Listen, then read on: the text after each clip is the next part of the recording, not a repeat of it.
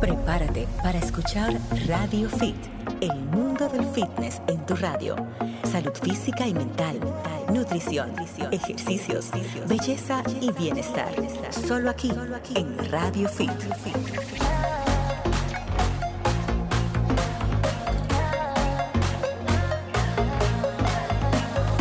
¿Qué, tal amigos? Están a punto de escuchar Radio Fit.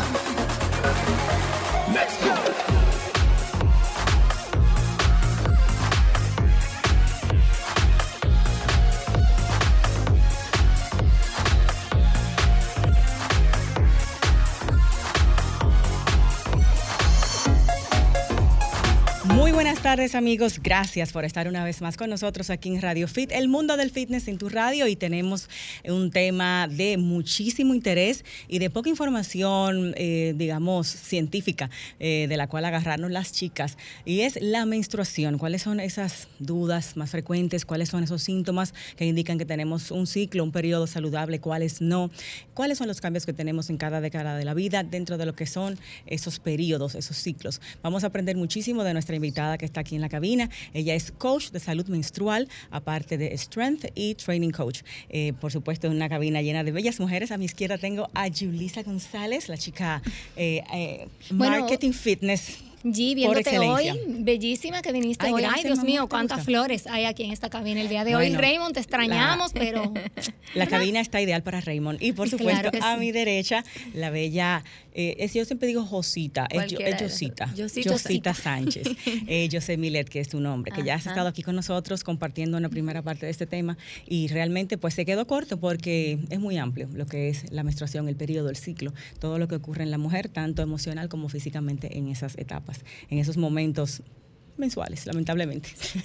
Muchísimas gracias por la invitación. Gracias por venir, Yosita, Julie. Tenemos todo un guion listo para trabajarlo con un Yosita, de manera tal que ustedes también desde casa, donde estén en la calle haciendo diligencias, eh, en su laptop, nos puedan llamar, escribir, mandarnos las preguntas, ya sea por DM o a través de las líneas telefónicas aquí directas de la cabina. Julie, ¿podemos compartir los números? Claro que sí, lo vamos a compartir en un momentito, pero también le vamos a hacer la invitación a las madres que tienen, o los padres también, que tienen a sus chicos por ahí que la acerquen, por favor, para que también eh, escuchen el programa el día de hoy. Eh, creo que, como dice Gisela, hay mucha desinformación en esta área, sobre todo para las chicas jóvenes, porque muchas veces las madres, pues eh, tampoco contamos con una información realmente.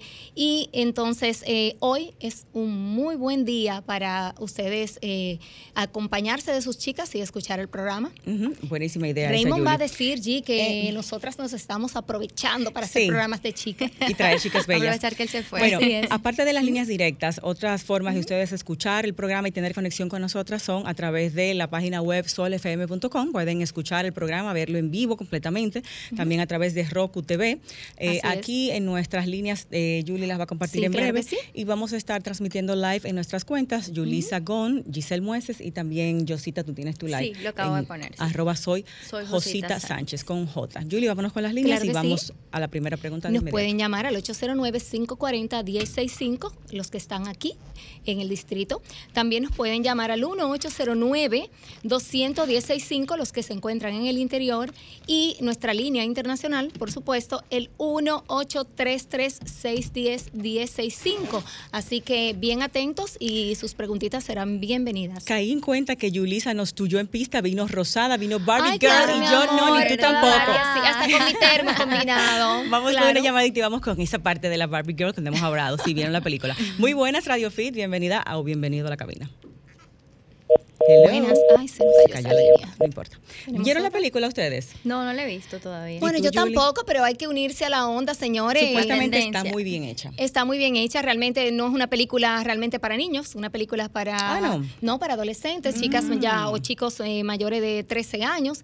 Eh, pero tengo entendido que es una película que tiene un muy buen mensaje.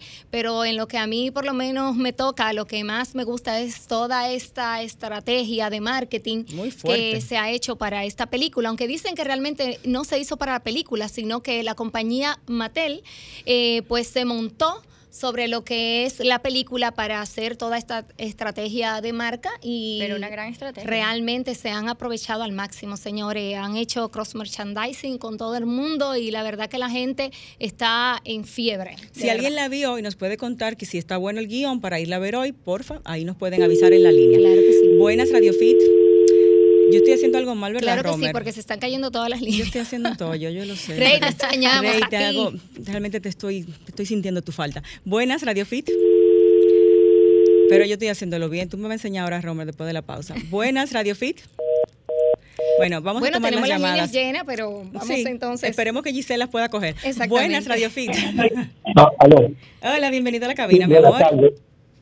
Aló. Hello, te escuchamos. Sí, aquí Adelante. Sí, Conductora. Linda, que, que la, la línea 9200 no está funcionando, o, o yo voy a probar, pero mayormente no funciona. El que, mi amor, no Y- La funciona. línea 1200, dice él. Ok. Exacto. Es así, Romer. Y ¿Tenemos problemas con la línea internacional? No, esa Aló. es la línea eh, para el, El interior. interior, perdón. Ujú. Ok, aló. Sí, te escuchamos, Sí, mi amor. oigan, una vez ustedes regalaron proteína y como viene el Día de los Padres, si ustedes pueden regalar algún multivitamínico o algo, no caería mal, o una proteína. Vale, mira, buena sugerencia, lo vamos a hacer. sugerencia. Tenemos planificado, eh, vamos a sortear canastas de... Sí, Totalmente. eh, diablo, sí. Estamos planificando sorteo de canastas de Svel para las chicas, pero los varones son los que hay que agasajar ahora en julio. sí, buenas, Radio Fit. Buenas, Radio Fit. Muy buenas. Seguimos. Ok. Josita, eh, empezando de una vez con la materia de lo que es la salud menstrual. Primero, ¿cómo se prepara un coach? ¿Cómo, ¿Qué tipo de preparación tú tienes que tener para tener esa especialidad? Ok, mira, cuando yo comencé fue al principio bastante autodidacta, porque si bien es cierto, no es algo que te enseñan, ni hay un lugar donde tú vas a aprender de salud menstrual. Ok. Claro. Al, siempre al principio fue así. Y todo parte, creo que lo comenté la última vez que estuve acá, de mi propio proceso de sanarme del síndrome de ovarios poliquísticos.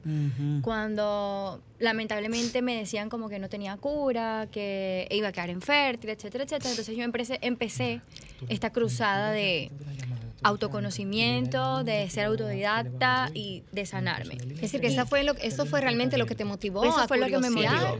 Correcto. Y, y bueno, y obviamente buscar ya información más profesional. Exactamente. Me estuve formando con una Ah, ¿Qué se hace ahí? pe- con una con- no, no sé cómo llamarle si una universidad porque no es una universidad pero sí con personas Una institución, una digamos, ajá. institución o sí personas que empezaron este proceso también de autoconocimiento Ok. formándome primero en métodos de reconocimiento de la fertilidad naturales como lo es el método sintotérmico o el método Billings de ovulación por ahí fue que empecé. Ok. y luego, como ya yo tenía conocimientos a nivel de anatomía, fisiología, porque mi primera carrera universitaria está asociada a la salud, eh, pues eso me dio como un más información o una base, por decirlo así. Y, en la actualidad estoy estudiando un posgrado de algo que se llama rehabilitación celular, que tiene que es como una rama de la medicina funcional, donde trata las enfermedades desde la causa, desde la disfunción celular y tiene mucho que ver con todo lo que hago, no solamente de salud menstrual y aparato reproductor femenino, sino de forma general. Y eso me ha dado mucho, como mucha más base Ok. de lo que estoy haciendo ahora. Y trabajas directamente excelente. con la salud, entrenando Exacto, personas, dirigiendo personas en, en lo que es salud. entre- Y soy nutrición. mujer. Exacto, que lo vives en carne propia. Lo vivo, exactamente. Eh, entonces, pasando ya al tema en sí, ¿qué opinas tú, por ejemplo, eso que tuviste ovario poliquístico? Eh, me imagino que fue a muy joven edad. Casi siempre se nos presentan esas Sí. irregularidades cuando empieza el periodo, esos primeros meses, primeros años. Y muchas jovencitas eh, las medican con pastillas anticonceptivas para regular el periodo. ¿Qué tú opinas de esas medidas? Me parece bastante me gusta mucho eh, esa, esa pregunta cuando me la mandaste. Me pasó a mí. Sí, porque mira algo, y es algo que tampoco nos informan. Cuando nos desarrollamos o tenemos nuestra primera menstruación o menarquía, puede tomarle al cuerpo de, la, de esa adolescente hasta cinco años que se regularice. Wow. a que su cuerpo, porque imagínate, te lo quiero poner así para que los que están escuchando puedan entender. Imagínate que el cerebro de esa adolescente y su sistema reproductor están empezando a crear nuevas hormonas, tanto a nivel del hipotálamo como la FSH y la LH, como a nivel ovárico como la- los estrógenos y la progesterona. Entonces, este el cuerpo está empezando un nuevo proceso de entender qué es lo que está pasando, creando nuevas rutas de que van a formar esas hormonas, esos neu- nuevos neurotransmisores. Entonces, necesita un proceso, un tiempo de adaptación a que, ok, esto es lo que está pasando, re- entender cuánto va a ser mi- el ciclo de esa adolescente, de cuántos días, de cuánto va a ser su duración de la menstruación, del sangrado. Entonces es completamente normal. En la adolescencia es muy La normal. irregularidad es la normalidad. normal- es normal la irregularidad en los primeros cinco años de menstruación, so- en adolescentes, evidentemente. Entonces, eh, es muy normal que estas adolescentes puedan tener menstruaciones que duren hasta cinco días, seis días, siete días sangrando y que los ciclos sean largos, hasta 42 días. Y abundantes. y abundantes. Ujú. Todo 42 es- días el ciclo, no el sangrado. Exacto, 42 días el ciclo. Es completamente normal. Incluso es normal que, bueno, tengo, me llegó este mes, pasaron, pasó un mes y no me llegó. Que dice- uno, uno cree que es que pasó un mes y no llegó, pero es que resulta que su ciclo está siendo de 45 días. ¿Me doy a entender? Oh. Entonces no es que, wow, tengo dos meses que no veo la menstruación, es que su ciclo es así. Y eso es completamente normal. Lo que no debe ser normal es los dolores incapacitantes, que lo he mencionado antes, que la tumbe, que le dé mareo, que le dé náusea. Que haya y que eso terminar en tiene la más que ver Claro, eso tiene más que ver con los hábitos de esa adolescente. Entonces, es normal que el proceso fisiológico sea irregular, entre comillas, pero que no te duela a ese nivel que te incapacite, tienen que tener buenos hábitos. Y ese dolor es algo muy frecuente. Y no solamente en adolescentes, Sí. en mujeres en adultas también. Ese dolor incapacitante. Que es lo común, pero no es lo normal. Y siempre me preguntan, pero yo siento una molestia. Y yo, ok, hay un dolor o una molestia inherente en el proceso, porque es Claro. un proceso fisiológico. Hay que sentir dolor Lo siempre, que yo te- aunque sea no, un no, no, no. pero, un pero uno debe sentir, ¿no? Como que algo está pasando a nivel de tu organismo. Exacto. Lo que no debe pasar es que me llegó la menstruación y yo ese día no puedo salir de mi casa. Porque me siento que me pasó un camión por arriba, porque estoy muy mal, porque tengo Sí. vómito. Eso es lo que no debe de pasar. Porque esa sí es una señal que te está dando tu cuerpo. Préstame atención que algo está pasando. Pero esa de, de repente esa ligera molestia a nivel de la, de la parte baja del abdomen o en la parte baja de, Mm, de la, espalda, que quema, un dolor que quema. eso es completamente normal. Es un proceso inherente porque hay un proceso inflamatorio real y fisiológico. ¿ok? Yo no me quiero acordar de esa etapa, Yosita, porque Sí. yo era una que ten- Pero terminaba en posiblemente- emergencia todos los meses. Claro, pero Wow. posiblemente tiene que ver con, con cómo estaba haciendo tu, de repente tu alimentación en ese tiempo. Vamos a estar conscientes que muchas adolescentes Mucho no pan, se alimentan bien. mucho pan, mucho pan. Exacto. O sea, alimentación inflamatoria. Entonces, exacto. Entonces, ¿cuál es la alternativa o la solución, entre comillas? Darle Y los anticonceptivos no regulan nada, ni curan nada. y te afectan otras cosas. Y estás apagando todo el sistema reproductor de un adolescente que está empezando a descubrir, su- a, a que su cuerpo empiece a producir estas hormonas y tú ya se lo estás apagando. Bueno, y, eso, crianza- y eso me imagino tiene otras usa- consecuencias también. Claro. ¿Se usan esas medidas Por actualmente supuesto. o eso es una... se lamentablemente, sigue haciendo? lamentablemente Se se sigue sigue, haciendo. Y hay muchos efectos eh, secundarios para esa adolescente. Muchísimo. Entonces imagínate una adolescente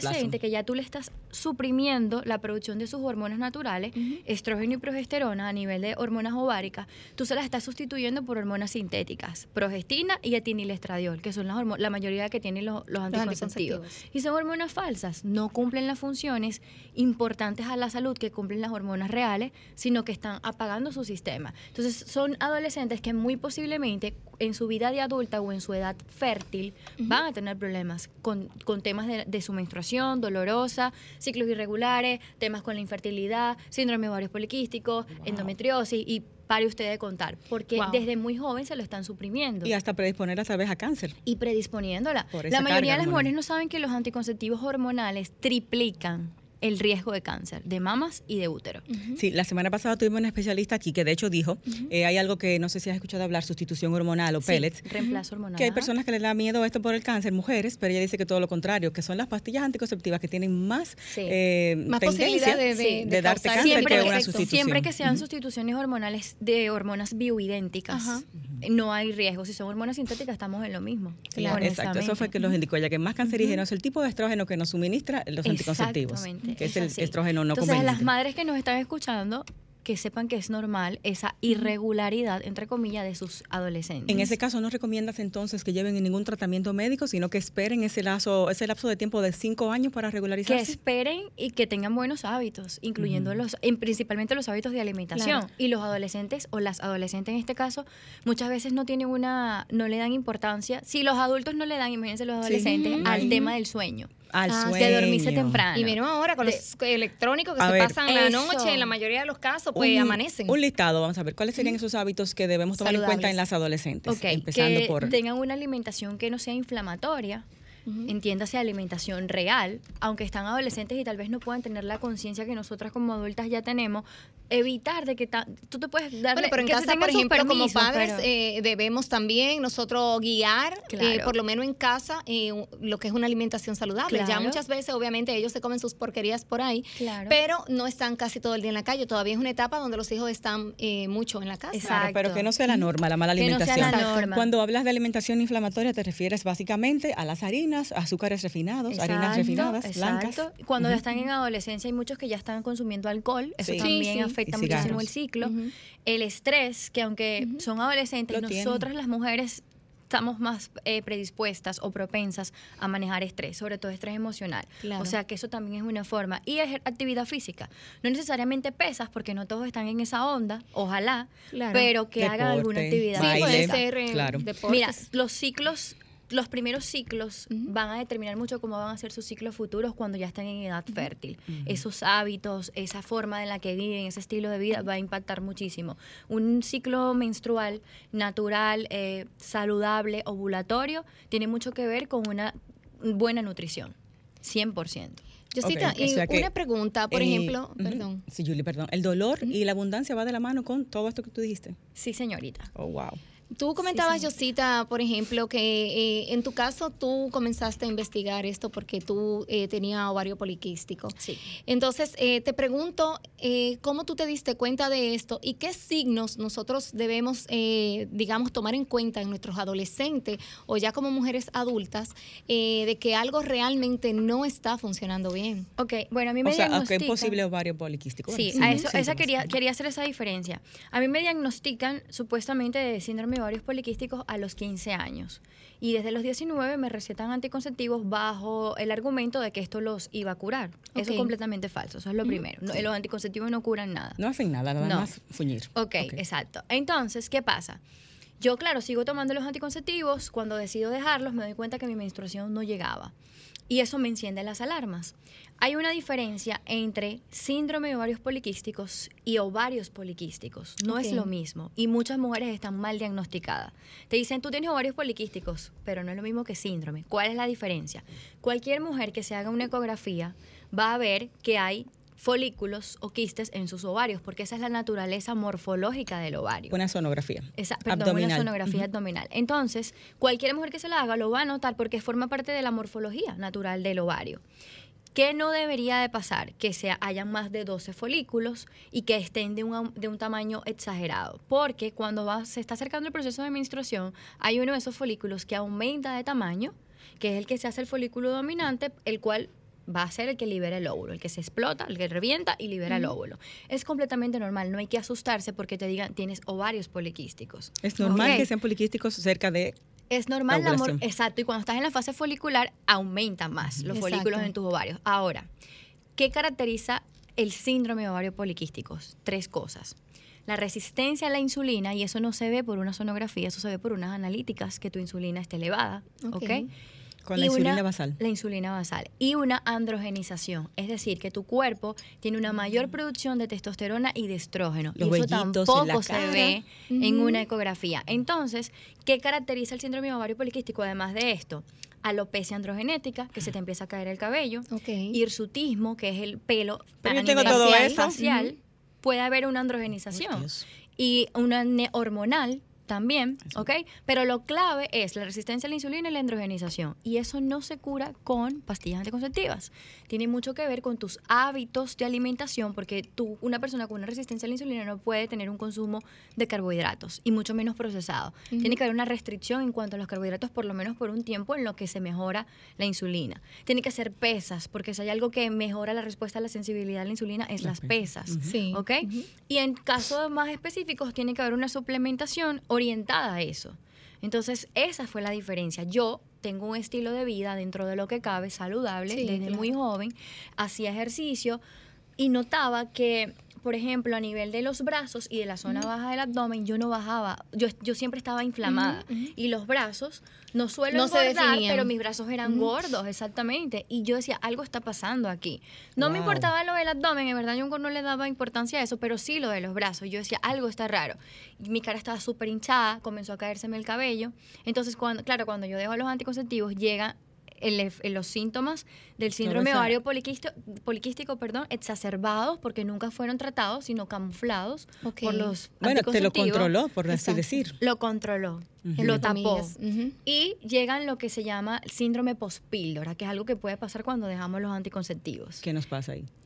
Puedes sentir como, tú sabes, las personas cuando consumen drogas que pueden estar en un periodo como de ab- abstinencia, tú puedes experimentar eso, puedes experimentar dolores de cabeza, eh, cambios emocionales, eh, los síntomas de, por ejemplo, de la patología que tenías previa se exacerban, en mi caso, el cabello se me cayó muchísimo, un brote hormonal horrible y fueron como cinco o seis meses que yo estaba en un declive emocional fuerte, pero yo sabía a qué se debía. Y yo dije, yo voy a aguantar esto como una campeona. ¿entiendes? Y la tendencia a almacenar grasa en el abdomen y los brazos. Y la tendencia a almacenar, Wow. sí, claro, porque estás produciendo muchos más estrógenos. Entonces, una domina, no es que los estrógenos sean malos, necesitamos estrógenos en nuestro cuerpo, Pero no en la dominancia de estrógeno hace que tú acumules más grasa. Por ahí la celulitis, Exacto. esa- Pero entonces, increíblemente, el cuerpo es una maravilla. Las, Una los máquina ácidos perfecta. grasos o esa grasa de más acumulada en tu cuerpo actúan como un órgano endocrino aparte y producen más estrógeno. Entonces, imagínate el círculo vicioso. Más estrógeno, más grasa, más grasa, más estrógeno, más estrógeno, más grasa y así. Entonces, pero sí es posible revertir el síndrome de ovarios poliquísticos. Yo no tengo el síndrome de ovarios poliquísticos ya. Tengo hace ya mucho tiempo que, que me sané de eso. Pero nadie nos habla de eso. Entonces, nos vas siempre- a hablar de eso luego de la pausa. Ok, que ya perfecto. nuestro control cabina, Romer Cuevas, nos marcó. Y vamos a regresar en breve con este tema que es salud menstrual junto, junto a nuestra invitada, Josita Sánchez, que es coach de salud menstrual y también eh, coach personalizada de entrenamiento, nutrición también, suplementación, ¿verdad, Sí, Josita? suplementación. Toda esa parte de lo que es el wellness lo maneja Josita. En Instagram la pueden encontrar como arroba soy Josita Sánchez y compartimos las líneas. Les prometo saber coger el teléfono luego de la pausa, que ya aprendí. Fitness, salud, solo en Radio, Fit. El mundo del fitness en tu radio.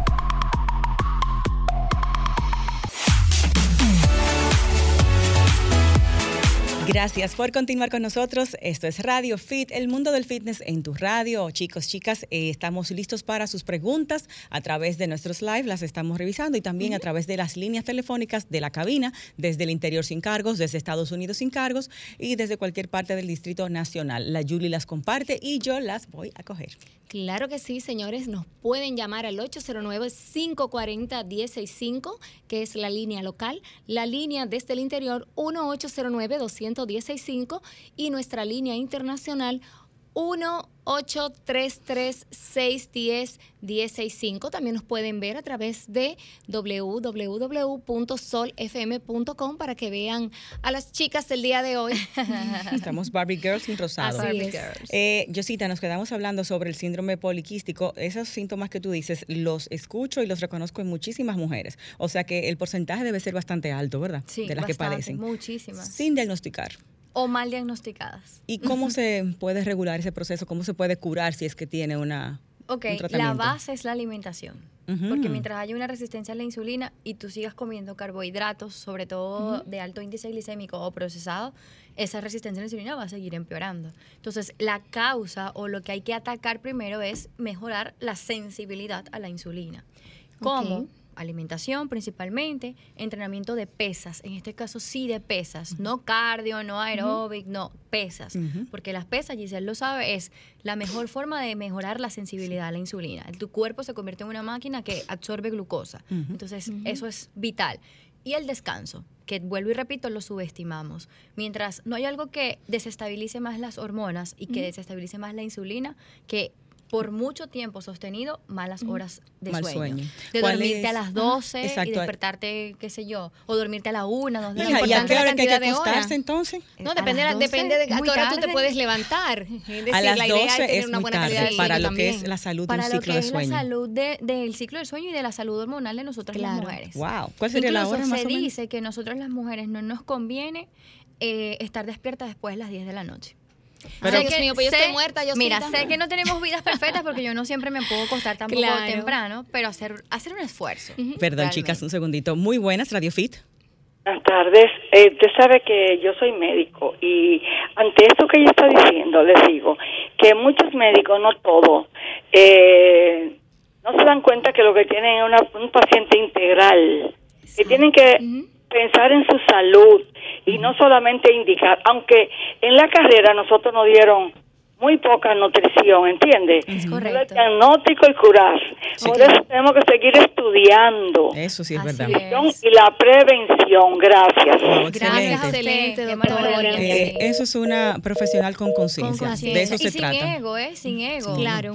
Porque es el que pasa. Muchos doctores no tienen el manejo de lo que es los ejercicios con pesas, no conocen de esto, entonces no lo indican, más bien lo Sí. prohíben. No, y el mismo tema de la Ella nutrición. algo clave, somos un ser integral. Claro. Tú no simplemente puedes buscar algo para tratar, toma, diagnostícate, eh, perdón, medícate. Una ya. pastilla para un síntoma, no, No, es así. no. y es lo es que así. nosotros hemos hablado también en otras ocasiones. Los médicos no están, no, eh, no están para prevenir, sino para curar.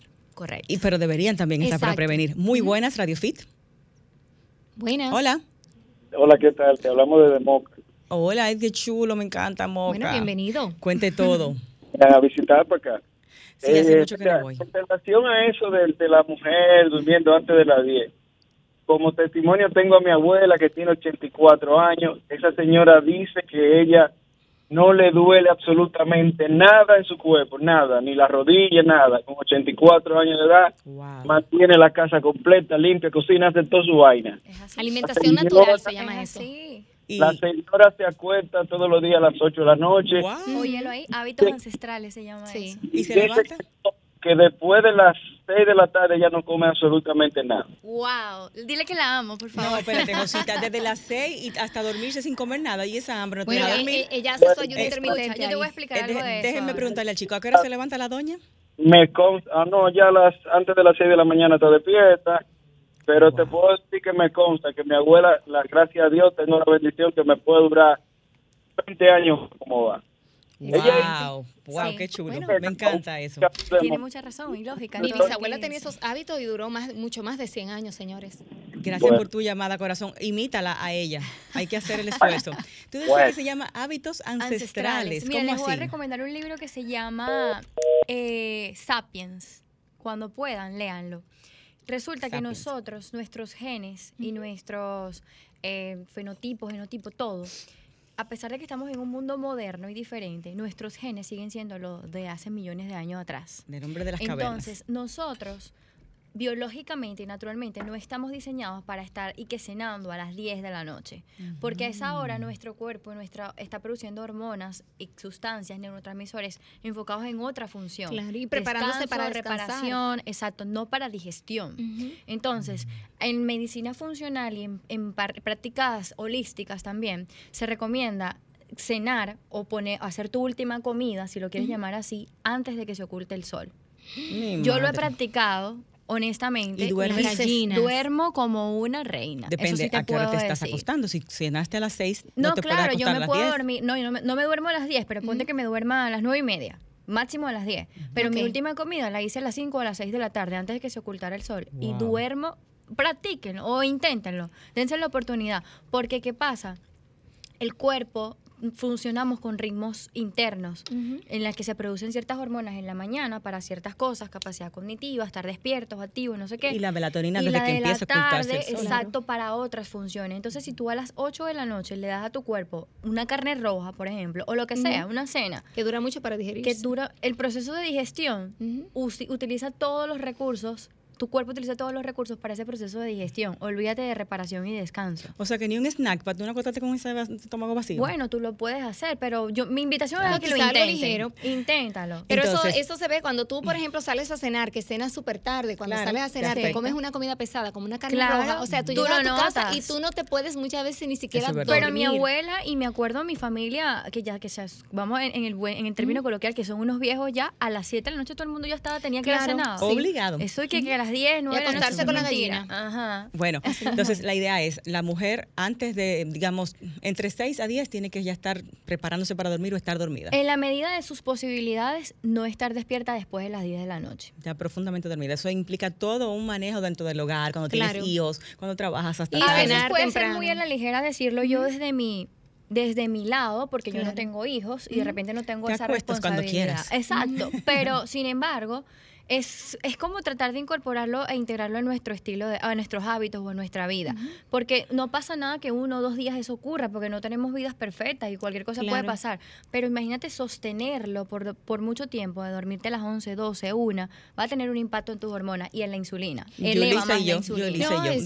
desastre. Yo lamentablemente ceno tarde y me acuesto muy tarde. Es algo que he tratado Tal de corregir, pero bien difícil. Gradualmente ir reduciendo media Exacto. hora. una Implementar hora. hábitos, por ejemplo, mira, cuando yo cuando yo lo empecé a hacer para sanarme el síndrome de ovario poliquístico, que tuve que ser un poco más drástica en ese sentido, yo ponía una alarma y, por ejemplo, a las 8 de la noche yo me desconectaba de pantallas. No necesariamente me iba a dormir, pero me desconectaba de pantallas porque esa exposición a esta luz azul mantiene tu sistema nervioso central alerta, más Pero si tú le pones dopamina. la lucecita amarilla, le Puede cambias. ser, o la luz roja, exactamente. bajas la intensidad. Pero en mi caso, yo evité exponerme a esas luces. Y lo que hacía era que, no sé, me ponía a Leer. leer o a hacer otra cosa. Y eso va cambiando la señal en tu cuerpo. Que déjame de producir dopamina, empieza a producir serotonina, GABA, que es principal para dormir y ver relajándote para que puedas descansar realmente. Eso lo hacía yo. Me despertaba temprano igual y trataba de cenar a las 7 de la noche máximo. A mí me funcionó. O sea que puede ser una, un buen punto de partida. ¿Actualmente lo manejas así? Sí. ¿Tus horarios? Sí, en la medida de mis posibilidades. Trato de Claro, no cenar todos los días tarde. imagino que no. Vienes cenando 7, 8, te vienes durmiendo 7, 8, 10, 11. Que tampoco me conviene porque yo me levanto todos los días a las 5 de la mañana. O sea, Claro. mi cliente, mi primer cliente es a las 6. A mí no me conviene y que a dormirme a las 12, 11 porque no rindo. No duermes nada. No duermo nada O sea, y no rindo. Por tu trabajo, obviamente, estás necesitando dormir. Por mi trabajo sí o sí tengo que hacerlo. Pero Ay, por Dios mi mío. salud también es algo que aplico. Contigo no se puede uno ir de trago En la ni nada semana de no. eso. Ah, no. El- el fin de Muy bien. semana, muy Yo bien. estaba pensando para que nos fuéramos por ahí a hablar y a chelchar, pero no. Podemos de hoy, porque que no mañana no nunca a ningún trabajo. lado. Yo no voy a ningún lado, ¿verdad? yo Pero soy muy nocturna. Amo la noche, porque yo la noche nadie me molesta, nadie me habla. Está uno bien tranquilo para hacer las cosas que le gusta. Yo sí, yo una, Ah, ah, y vamos con el guion, no está aquí, pero es algo tan ancestral. Eh, cuando la mujer está eh, con la menstruación, somos como un desastre. No cocines porque se te va a dañar que el bicocho, se te va a dañar el suspiro. Eh, las relaciones sexuales cuando tienes la menstruación, te afectan a ti, afectan al hombre. ¿Cuáles son los mitos o las realidades en esas creencias? Todo eso de que la mito. menstruación es como un desastre que te llegó No, todo y te eso va es un a mito. destruir el mes. Lo más importante, y es algo, una forma, una de las cosas que yo digo cuando voy a introducirme en una charla o un taller que voy a dar, yo les pregunto, ¿qué tú piensas de tu menstruación? Por ejemplo, que es dolorosa, que es horrible, que la odio, ta, ta, ta. ¿Por Nos qué? enseñaron que es un problema. ¿Por qué les pregunto esto? Porque la, como tú observas o, o lo que tú crees de algo va a determinar cómo tú lo vas a vivir. Claro. Es. Entonces, si para ti es terrible, definitivamente no importa lo que yo te diga, si la vas a experimentar. Pero todo eso es un tabú.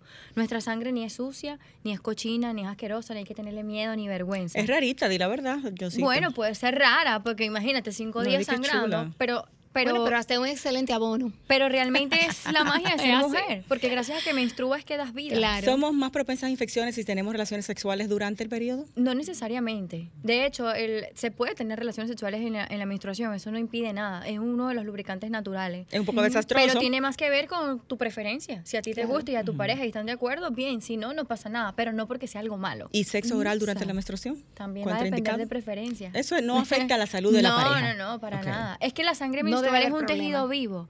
No es una sangre de desecho o sucia como nos han hecho pensar. La sangre menstrual está llena de nutrientes, magnesio, zinc, hierro, eh, células madres, anticuerpos, No diga plasma. eso, que los muchachos después van a inventar. bueno, no sé, pero- te digo que hay gente que lo utiliza incluso como abono. Es decir, que que sí, soy realmente mal- tiene soy utilidades. malnutrido, tienes la menstruación. es duro. Mira, es más nutritiva que la sangre que nos corre por las venas. Con eso te lo digo, te lo juro. Bueno, verdad. chicos, como dicen por ahí, Entonces- que los que les guste bajar al pozo, si se quieren nutrir, la menstruación y bajar al pozo es una combinación excelente. Mira, Romer, espérate que está muy buena esta, esta chercha ahora, no, no me corte el güey. Mira una cosa, Yosita, eso es una de las cosas que tú has colocado en tus eh, posts, eh, pones cosas así como que yo digo, ¿de verdad se siente así? Ajá. Eh, los cambios emocionales. Tú pones en una, te vistes así bien perris. Sí.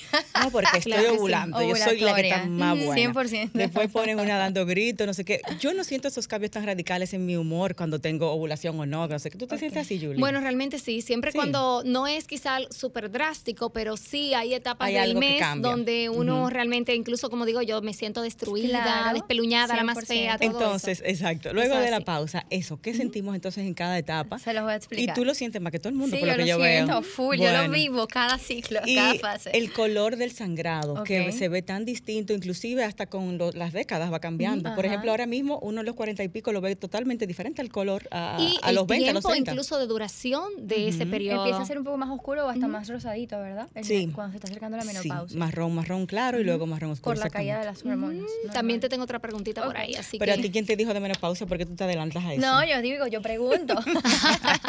Vamos a la pausa, señores. Seguimos hablando de salud menstrual con Yosita Sánchez. Yosita está en Instagram como arroba soy Yosita. ¿Y dónde está? Yo soy Yosita, sí mismo. Soy solo. Yosita Sánchez. Y estás trabajando dentro de lo que es eh, la parte de entrenamiento, Sí. dando conferencias y charlas de la salud menstrual. También. ¿Y dónde podemos entrenar contigo? Tú levantas mucho hierro. Sí, bastante, hay Wow. que entrenar. Muy dura es importante. Claro que sí. ¿Dónde Yo trabajando? trabajo en Humans Performance con Juan con Simón. Y pues las charlas y talleres donde ustedes quieran. Vamos a inventarnos una, vamos a inventarnos una, que Claro, ese tema está es. chulo. Vamos a la pausa, regresamos con más. En Instagram estamos con nuestros live, por ahí también nos pueden escribir, arroba Yuri Sagón, arroba Giselle Mueces, arroba Josita Sánchez. Soy, Soy Josita, Josita soy Josita Sánchez. Volvemos. Escuchas Ra- Radio Fit. Radio Fit.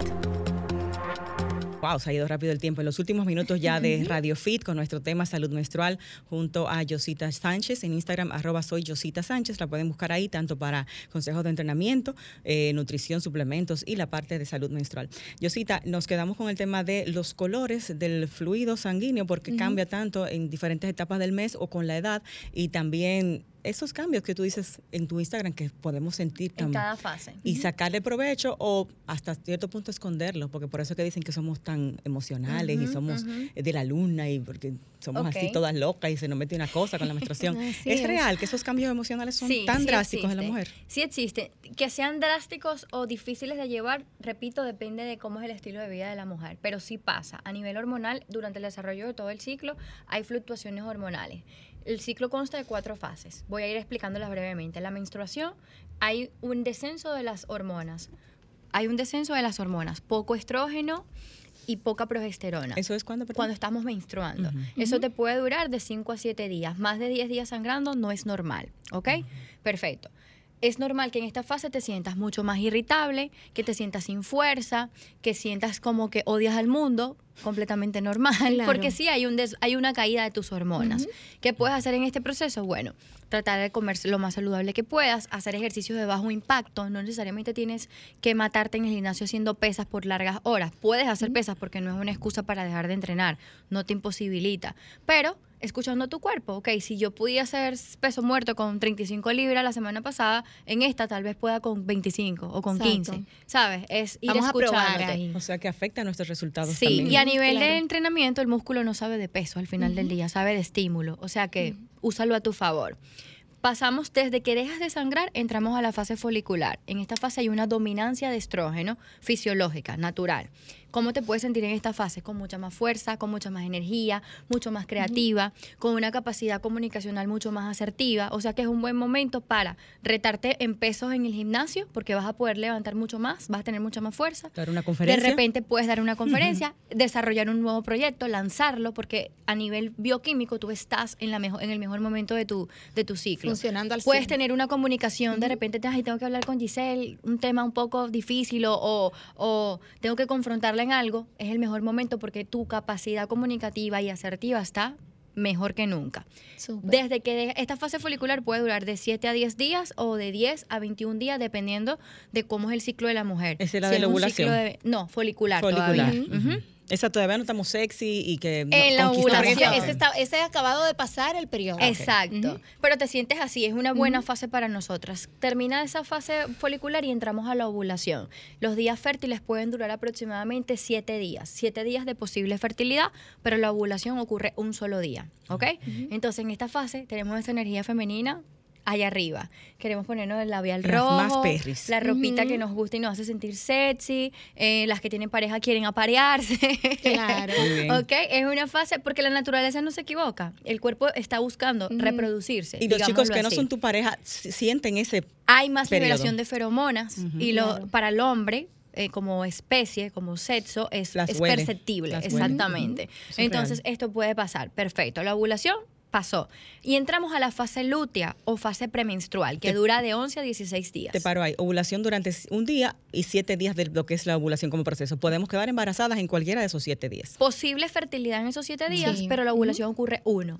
Tú identificando que ya este es un tema más profundo y pudiese venir a explicarlo en otro momento, porque Claro. si no nos vamos a ir en una, tú vas a identificar los biomarcadores de fertilidad y va a haber una característica donde tú te vas a dar cuenta que este fue tu día cúspide o día de ovulación. ¿Ok? Pasamos a la fase lútea. De 11 a 16 días dura esta fase, o fase premenstrual. Puede ser la más difícil para nosotras. ¿Por qué? Otra vez las hormonas en picada. La hormona madre. principal o la hormona dominante en esa fase es la, es la progesterona, porque es la que va a mantener ese cuerpo lúteo que va a ser como la camita del posible bebé. ¿Ok? Y ese cuerpo lúteo nos demanda muchísima energía. En esa fase nos podemos sentir que nos pasó una patana por arriba, literalmente. Todo lo que hacemos cotidianamente nos puede costar el triple. Yo voy al gimnasio todos los días, voy a trabajar, me paro temprano, tú haces esto y lo otro, te puede costar el triple. Si tú Claro. estás estudiando algo, incluso te puede eh, procesar la información te puede costar mucho porque hay un cambio a nivel estructural del cerebro real biológicamente estamos Nos hablando bioquímicamente feas, además. nos sentimos horribles queremos llorar por todo.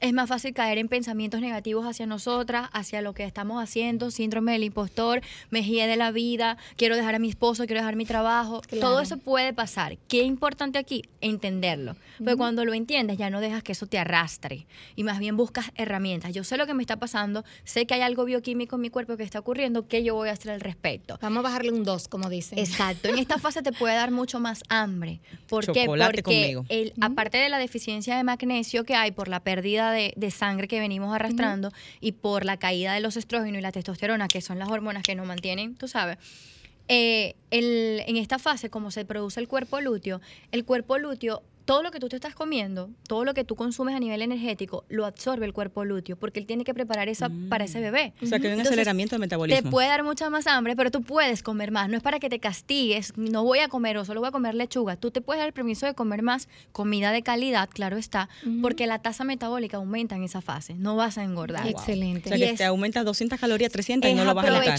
El problema, Yosita, es que de los El antojos es que son de cosas malas. Ese es el problema, que te Ahí sientes a de un montón de disparates. cosas Porque tú te puedes comer tu chocolatico o tu helado, yo lo hago también. Pero eso es una vez. No es que yo me fajo a comerme todo eso. Durante toda la ¿Entiendes? es Importante, esos craving exagerados por azúcar y chocolate, en esa fase principalmente, puede dar, estar diciéndote que tienes una deficiencia de magnesio. Y la mayoría no se suplementa con magnesio. La mayoría. Entonces, esta fase pasa eso también. Y pues tenemos, podemos tener insomnio en esta fase también. Oh, por porque Dios. como eh, la progesterona eh, empiezan a descender porque ya se acerca otra vez la menstruación, por eso somos cíclicas, la progesterona es materia prima del neurotransmisor GABA que tiene incidencia en el ciclo del sueño y en la fase de sueño profundo. Entonces podemos fácilmente tener insomnio en estas en estas fases. días. ¿Qué yo hago al respecto? Bueno, yo sé que en esa fase aumento mi ingesta de magnesio para dormir mejor, como más si tengo que comer. Yo en fase folicular y en fase ovulatoria, yo puedo hacer hasta dos comidas diarias, no me pasa nada.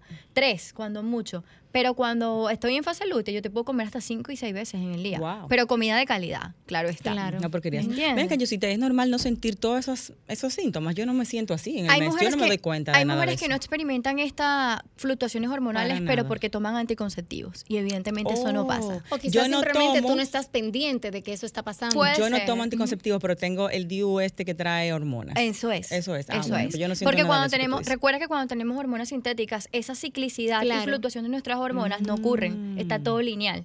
Entonces, posiblemente por eso no experimentas nada de eso. Qué interesante. Pero no tiene que ser traumático que lo experimentes. Lo mío no es traumático. Yo lo hago jocoso para que entiendan y las Claro. mujeres se No, yo conecten. dije, pero acá, yo no yo sufro y, con y- nada de y que para algunas personas sí es, es traumático realmente. Claro, pero eso ahí yo mujeres te digo, así. revisa tu estilo de vida. Ahí es donde yo te digo eso. Yo cita para las nenas de 40, 50, ¿cuáles son los cambios que vamos a ver con la menstruación en estas décadas? Así ya como resumen, porque nos estamos dando Sí, de la Sí, cabina. aquí no están Mira, yo seña decirles que así como la menstruación y el ciclo no, puede ser- no es algo terrible, doloroso y que te incapacite, la menopausia no tiene que ser el fin de tu vida tampoco. Es un proceso en el que todas vamos a llegar, yo también en su momento llegaría a ese proceso, pero tiene, va de la mano con tu epigenética, es decir, con tus hábitos y tu estilo de vida. Si va a haber una, una caída de tus hormonas, claro que sí, pero que sea llevadero va a depender de ti. Vas a experimentar lo que viene acompañado de, de la caída de los estrógenos y la progesterona, pero no tiene que ser algo terrible, ni es el fin de tu sexualidad ni de tu Julie feminidad. y yo estamos eh, eh, hablando de este tema hace días, de que sentimos dolor de cabeza muy intenso Antes de la menstruación y los primeros par de días. ¿Eso tiene que ver? Sí, tiene que ver, claro que sí. Recuerda que eh, estrógeno, testosterona, progesterona, todas empiezan a descender. Y eso, vamos a ponértelo en, en español o en, en coloquial, eso tiene, puede causar una irritación a nivel de tu sistema nervioso central. Tú te puedes sentir más irritable, te puedes sentir como con más, eres más eh, sensible al estrés porque está pasando bioquímicamente algo. La suplementación que yo le recomiendo para ciclos sanos es la misma suplementación que yo recomiendo para menopausia. El magnesio no debe de faltarle a ninguna, sobre todo el magnesio glicinado. Perfecto. Y el entrenamiento de pesas. A medida que vamos en edad, perdemos masa muscular. Sí, Y una así. De masa muscular va a hacer que el proceso menopáusico sea Peor. peor. Entonces, ese dolor de cabeza es parte del proceso perimenopáusico Es a la parte hora de, del proceso. de la sí, menstruación. es parte del Otra proceso. belleza más la mujer. Yosita, nos tenemos que ir y bueno, la invitación de la tercera parte queda abierta porque es un tema que Claro. parece no tener final.